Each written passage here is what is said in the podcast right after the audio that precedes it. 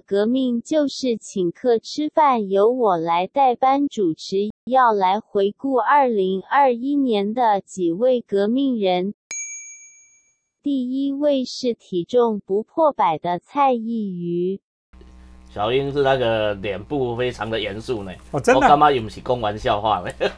哦，可是我看小英基本上脸每天都很严肃啊。他什么时候脸是 说不严肃了？我真的很少看得到。他非常严厉的跟我说。啊，OK。他讲他恭喜你，一刚哈，我应该要还原整个背景，大家大家比较理解那个状态。不然很多人会问我说：“妈，总统那无台无几个看你推党哦。”啊，这个事情就是安内啦。啊，那个郑文灿市长不是有一次在那个乐天的主场，乐天棒球。乐天队哦，我在，哎，现在拉拉队的啦，温产啊，吼，他就来，然后扶上去啊，吼，哇，大家网络就吼流量超高啊，爆红啊，吼，都说哇，这些这这些拉拉队吼，爱打市长扛上去好辛苦哦，市场那么重哦，要你当啊，他他他他多重啊？然后他就自己说他不到八十公斤。啊，他就说他不到八十公斤呐，你相信不？啊，不相信啊，不人相信啊，不人相信说他怎么可能不到八十公斤？那后来他就去自己，他就去量嘛，他说只要我的脸书啊破万，他就攻他就站上体重机嘛，啊，有阿姨的给你打打了七十九点八，哇！吓死人！哇，这第二波，网网络就暴动啊！打开了讲，郑文灿看起来这么大只，怎么可能七十九点八？哎呀，啊啊！因为大很多媒体都一直问我啊，因为我嘛是大只，阿姨嘛是大只，反正看起来那要变大只那样，他就问我啊，吼，他问我几公斤，我就不想讲啊。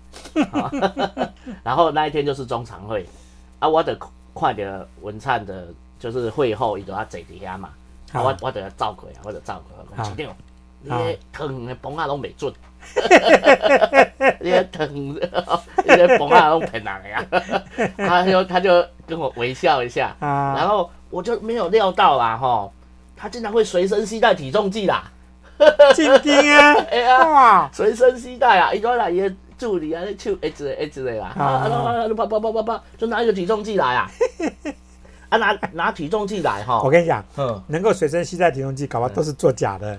哟，啊，本来就是这样想啊啊啊啊！他就体重计来，然后他就准备说，哎，好啊，等一下要量啊，要量上去。然后我就看到说啊，主席啊，总统就这样走过来，啊，远远的走过来。然后我想啊，看惨了惨了，我说被吹秋啦啊！我麦去他公这的无代志啊，我心里就已经有一个预感说，哦啊，郑文灿。崩了一定个娃娃崩哎，啊，结果真的啊，郑文灿一直崩哎，又更瘦了，七十八点二，哇，又瘦又瘦一公斤，又瘦一公斤，我又更不能相信了啊！然后总统就说：“哎，一语安娜换你啊，来你上去看看。啊。哦。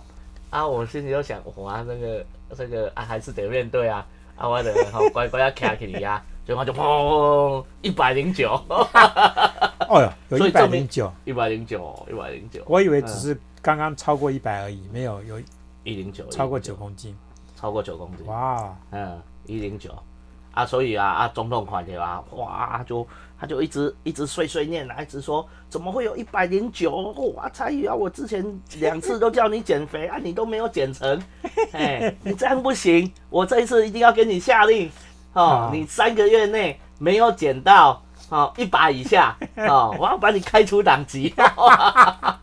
然后后面还有补一句哦，啊啊，这只是第一阶段，三个月月后你先一把以下，还有第二阶段。下一位是最强盾牌医师史书华。在过去这段时间，我看了一些书华的一些呃脸书的内容，我就觉得说太有趣了。为什么呢？因为这刚好牵涉到我一直想要来聊的一些问题。嗯，有一个问题就是跟一个姓柯的一个人物啊有关系。那这个姓柯的，我知道当初他能够当上台北市长，那你帮的忙是非常的大。我也知道说你其实现在挺怎么讲，挺不屑他的，那所以我想第一个。啊，我想跟你来聊一下这个概念。第二个，你的脸书里面其他的一些概念，也都刚好跟我最近在思考的一些事情有关系，所以我想说，好吧，一并解决这个科信科信医师吧，啊。哦，这个科信医师，我前阵子发一篇文说，这个他找盲肠找不到嘛，所以 而且而且他好像是 CR 的时候找盲肠找不到 C R 是什么意思？，CR 就是总医师，呃，住院医师可能第四年、第五第第三年、第四年或第五年，嗯哦比较资深的医师啊。那一个 R two 就是住院医师第二年，啊来帮他找一下就找到了。我我知道说就是说柯医师的恩师就是朱树勋，OK，哦，亚东医院之前的院长，哦这很有名的外科医师。嗯哼那其实柯医师会后来走这个所谓的重症加护病重症病房哈，嗯哼其实你要知道，一个外科医师如果走重症病房的意思是什么？嗯就是外科医师就是叫你开刀，你走重症病房是你去下 order，你是等于行政的啦。你是行政，对，啊。他你这当然说你啊，你可以讲的很好听，说你是嗯。领导人，你是嗯组织的对这个对。这个命令的，对。嗯。啊啊，就是套一句他讲的话嘛，执行命令的又不是你，执行命令的是底下的人啊，是是外科医师，是护理师，是麻醉科医师，那你对，那那因为他那时候其实就是因为我我其实我们在做手术，因为我自己是偏外科嗯。系的的的这个操作者啊，我做比较多的手术，所以我们自己在做，我们知道说有些人就是天生不会开刀，嗯有些人就是手拙啦。简单来对讲啦，就是说你可能念很多书，你会不会操作是啊对对对对对对。呃，你刚刚讲你可能念很多书，呃啊，你可能念很多教科书，教科书对，好，这个这个我 OK，这个我我其实想要跟着你的就是 我知道我知道了你可能念很多教科书对。哦，我们 textbook 都很厚，很厚嗯一本，你原本书念完了，跟你会不会嗯开刀是两回事啦。外科医师不会开刀是一件有点丢脸的事情，但是因为那时候他其实因缘际会，就是朱树勋朱医师就是让他到重症病房去，那等于说让他有一个发挥空间，嗯。不然他你又外科医师又不会开刀，其实蛮可怜的。在前阵子这个好心肝事件啊，这个嗯。核心事件啊，哦，这个核心的这个执行长苏医师苏以宁医师也有讲嘛，说嗯。你你在台大医院混那么久，你会被办公室被调到地下四楼，什么意思？在太平间底下、哎，真的啊，对啊，哎，我台大医院我并不是那么熟悉，台大医院所以它 B two 是太平间啊，它那边是太平间在几楼？地下三楼我印象中是 B two 啦。，B OK，对我印象中是嗯 B two 啦，因为我有一次要去打球，我去医学院打球，走错了，走到医院的地下二楼，然后发现那边是太平间这样子。OK，所以他的他的办公室是在 B four，我印象中是被，就是应该是被，就就是是非常的地下就对了。就是其实那时候我们大家会挺他，当然一部分是因为我们觉得那时候台面上的政客们比他更笨，比他更烂，嗯，嗯。所以我们希望有一个人出来换这个改变一下政治风气。嗯哼，那有些人说我是科黑，我讲说是，我我当然没有像冯哥一开始我二零一四我知道这个人这么笨又坏，我我们那时候其实是很倾力在帮他的，我那时候甚至是他那时候还没出名，在太阳花学运之前，他在他那时候办公室薪水发不出来，我直接拿十万块给他，我说你你拿去发薪水，哦，你后来他后来才开政治现金的发票的这个的这个收据给我，我我那时候是先拿钱。他为什么薪水因为那时候还没有名气，那时候还没有名，所以，那我们后来太阳花学运，包括太阳花医疗团，好，我们后来解散了，我们就把很多的这个 credit 都是直交直接交给他，嗯好我们希望说政治上有一些改变。那我为什么现在在骂柯柯市长？因为我当初帮他帮很多，我觉得我在我现在在做的是赎罪。我那时候帮你做这么多事情，结果你你把你把台嗯台湾跟台北搞成这个样子，接着是人民保姆 （A.K.A. 梦想捕手）石明警。一个警察好像在处理一个青少年的一些事情，然后呢，好像是旁边的住户把他拍下来了，就是在那个警察不知情的状态下面，把警察的一些比较 over、比较过分的一些举动把它拍下来了。那这个东西其实，那个其实是有点执法过当。其实它不仅仅是执法过当，嗯所谓的执法过当是什么？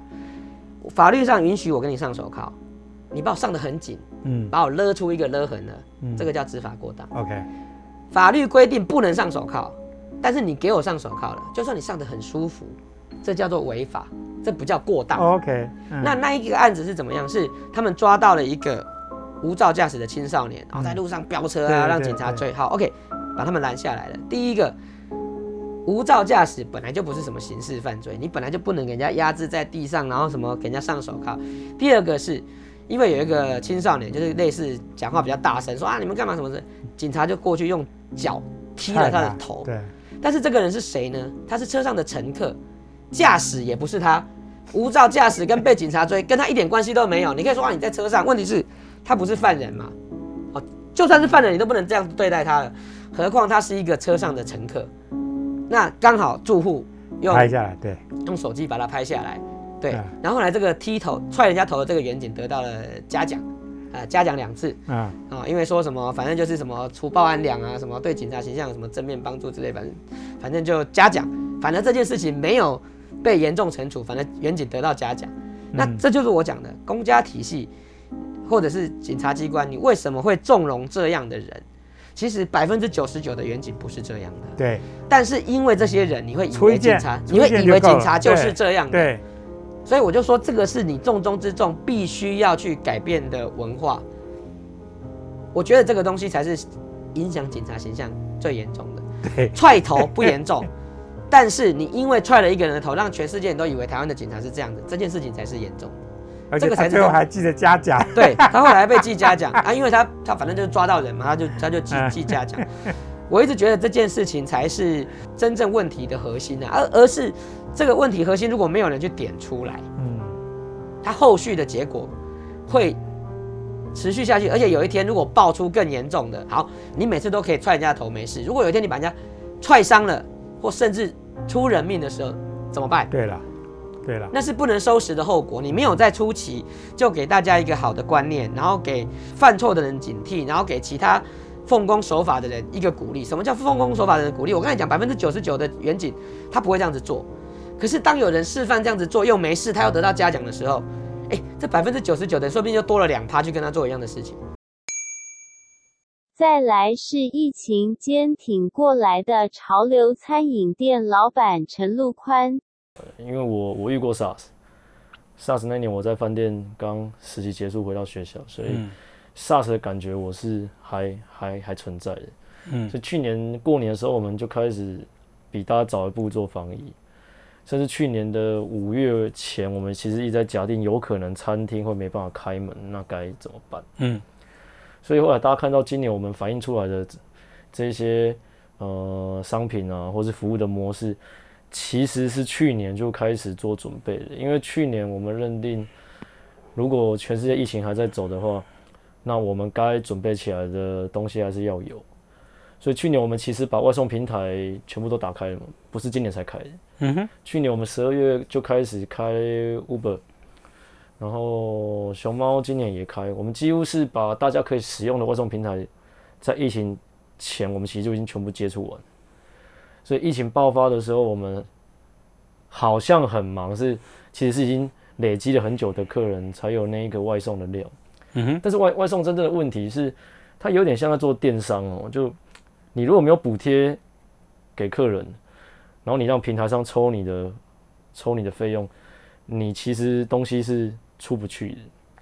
所以这个过程，我们从一开始定价就有定的比较高一点之外，利润是一直持续往下走的，也是一个真正的事实。所以我们疫情中间后来觉得目标应该是打平，但是猫去太大家，猫猫去的腹地大概我们是个两百平的餐厅，嗯哼，所以我们其实去年就知道要保全员工可能超办法复原，所以我们在保全员工上面是让大家继续留着，留着的时候费用就就高，费用高的话，我们的衰退也没有到可以去拿到补助，所以你那天打电话给我的时候，我就在说，其实我们是少数一年多来都没有拿到补助的餐厅。我觉得我们因为防疫做得快，然后大家看得到，不然我们是最早让大家写那个 那个防疫防疫声明书，嗯，所以大家觉得猫去安全，形象还可以了。嗯哼，但是其实那个生意量，相较我们去年其实一直在 让公司要成长，我们也经营的蛮辛苦，是真的。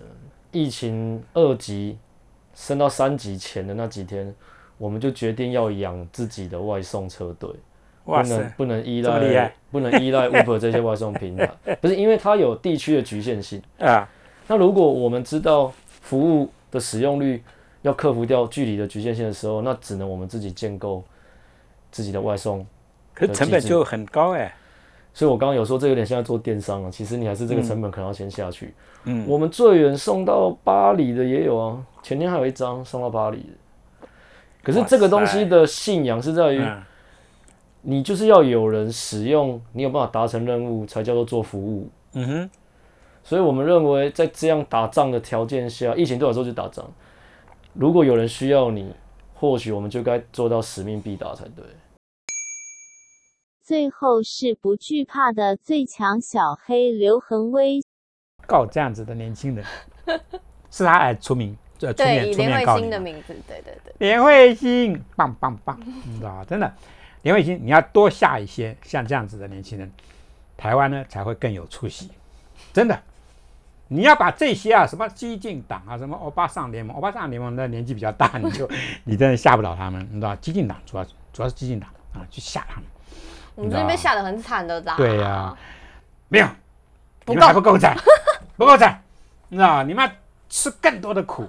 弄子你，他并不是真的是面对面，他就是靠着这种小道的消息，对啊，啊，靠着各样的这个黑函，啊，压力啊，然后靠着他们的想象力，觉得国民党为什么伟大，为什么能够你知道，就是说像恐龙一样的一直生存，一直生存，你知道，一直在你知道台湾你知道能够掀起你知道多大的这些嗯。风波，对，他们的尾巴这样子随便一扫，你知道哇，大家全部都是你知道不知道怎么应对，真的啊整死他，你知道？你们一定要让台湾的年轻人呢，要充满了这样子的这种，你知道？这这这种回忆，你知道？他们以后在在他们人生里面呢，才有更多的这样子的这个呃目标啊，可以去进行。那就说好，我们已经经历过那个了，那我们其实有一个更好的目标，我们要往那个目目标走。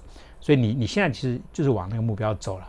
确实是对对，而且坦白说，有点更不害怕的感觉。对更不害怕。嗯我觉得这一点啊，你你你真的要稍微跟我们这个节目里面的，如果有年轻人在听这个节目的话，你们真的要听一下小黑啊，在这一段这个旅程里面，这七个月的旅程，啊，他想到了一些事情。嗯因为在这之前，台湾的民主走了几十年，嗯有太多的民主前辈，啊，他们的他们自己、他们的家族、他们的朋友，啊，他们经历过这么多的事情，基本上都跟国民党有关系。嗯，啊，非常不堪的东这种这种这种经验。